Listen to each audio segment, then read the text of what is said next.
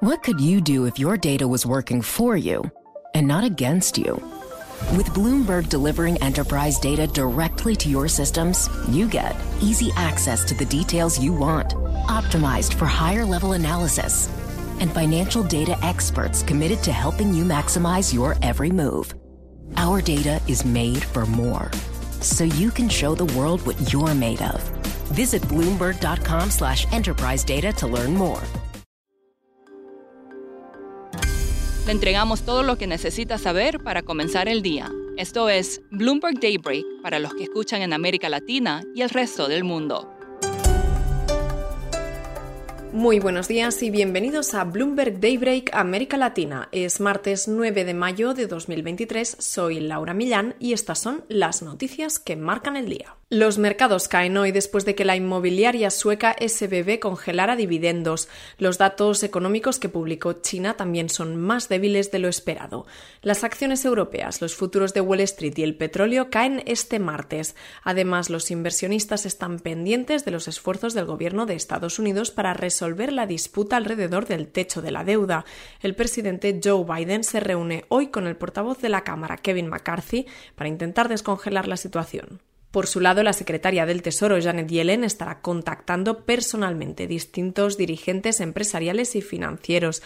Les advertirá sobre los efectos económicos de un posible impago de las letras del Tesoro, según informó Reuters. Yellen ha advertido ya que el Tesoro podría quedarse sin efectivo a principios del próximo mes.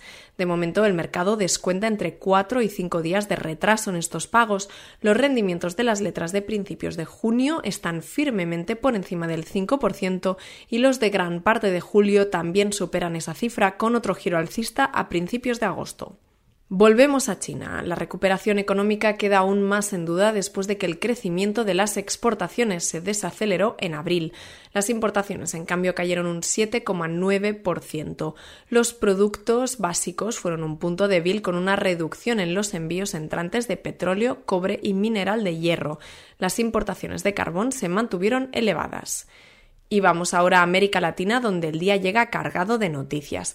En México, la Suprema Corte de Justicia anunció el lunes la primera parte de la reforma del regulador electoral, conocido como INE. Argumentó que el Congreso no siguió el proceso legislativo adecuado. La reforma incluía cambios en las reglas de propaganda en las campañas electorales. Los magistrados todavía tienen que votar sobre la segunda parte de la reforma, que establece cambios en la financiación del ente electoral y su personal. Pasamos a Colombia, donde se espera que Ecopetrol registre un fuerte EBITDA cuando reporte sus resultados hoy después del cierre de mercado. Esto se basa en márgenes aún fuertes al final de la cadena de producción y precios saludables del petróleo, según Citi. Pero la reforma fiscal de Colombia probablemente mordió una buena parte de sus ganancias. Y vamos a Chile, donde el gobierno llegó a un acuerdo con los senadores para proponer una regalía minera del 46,5% para las empresas que produzcan más de 80.000 toneladas de cobre al año, según un comunicado del Ministerio de Hacienda. La regalía será un punto menor para las empresas que produzcan entre 50 y 80.000 toneladas de cobre al año. Y seguimos en Chile porque, como informamos ayer, la derecha política obtuvo una rotunda victoria en las elecciones del Consejo Constituyente encargado de escribir una nueva constitución. Eduardo Thompson, jefe de la oficina de Bloomberg News, comenta cómo reacciona el mercado a esta noticia. Lo que hemos visto que ocurrió ayer en el mercado chileno fue, primero de todo, una muy fuerte alza en el valor de las acciones, en particular porque el mercado chileno de acciones ha estado bastante castigado justamente por la incertidumbre política. Y el hecho de que la derecha y la derecha liderada, en este caso por el Partido Republicano, obtuvo tal margen de victoria, sepulta de, una buena vez las reformas más radicales en el proceso constitucional. Eso queda totalmente claro el peso y otros instrumentos como los swaps de tasas de interés, que son muy líquidos en el mercado chileno, tuvieron un, movimiento menor porque también se mueven un poco más por temas internacionales y también porque, de cierta forma, el precio, o sea, este efecto ya había sido descontado en el, en el mercado. Eduardo, ¿cómo afecta esto la agenda de reformas del presidente Gabriel Boric?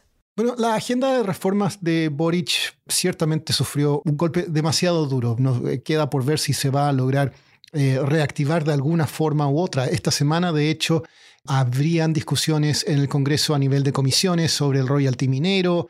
El gobierno había dicho que esperaba poder reactivar conversaciones para la reforma tributaria, que fue derrotada en marzo. Y también eh, se hablaba de una reforma de pensiones, pero ese también sufrió un duro golpe. De hecho, algunas de las acciones que tuvieron mejor desempeño en el mercado el día lunes fueron justamente de, de empresas de pensiones como Habitat o Provida. Una de las cosas también que se iba a discutir es, por ejemplo, la formación de una empresa nacional del litio. En el Congreso aparentemente no habría un apoyo como para avanzar en ese tema y muchos agentes de mercado han criticado esa política como una nacionalización, aunque el gobierno ha dicho que no lo es y técnicamente no es. ¿Y cómo sigue el proceso constitucional este año? Bueno, el proceso constitucional en Chile va a seguir su curso. El Consejo va a revisar los artículos que presente el comité de expertos, compuesto por 24 personas y que fue nombrado por el Congreso, y van a tener cuatro meses para revisar ese documento. Con los dos tercios de mayoría que tiene ahora la derecha, fácilmente pueden hacer y pasar lo que quieran por delante. Pero el temor que existe es si ellos deciden escribir una constitución que no recoge en lo más mínimo a ninguna otra corriente, lo más probable es que ese documento también sea rechazado en el plebiscito de salida, que sería el 17 de diciembre, y entonces volvemos todo a hoja cero y seguiremos con eh, la constitución de 1980 Terminamos hablando de la huelga de guionistas de cine y televisión en Estados Unidos. El presidente Joe Biden opinó que estos profesionales deberían tener derecho a un contrato con pagas adecuadas. La actual disputa ha provocado retrasos en la producción de Hollywood y puede presagiar más problemas laborales en los próximos meses. Así que ya saben, si están siguiendo series en Netflix, en HBO, en cualquiera de las plataformas, ármense de paciencia y esperar que ojalá termine pronto. Esto es todo por hoy, soy Laura Millán, gracias por escucharnos. Para conocer todas las noticias que necesita para comenzar el día, revise Daybreak en español en la app Bloomberg Professional. También puede personalizar Daybreak para recibir las noticias que desee. Eso es todo por hoy. Sintonice mañana Bloomberg Daybreak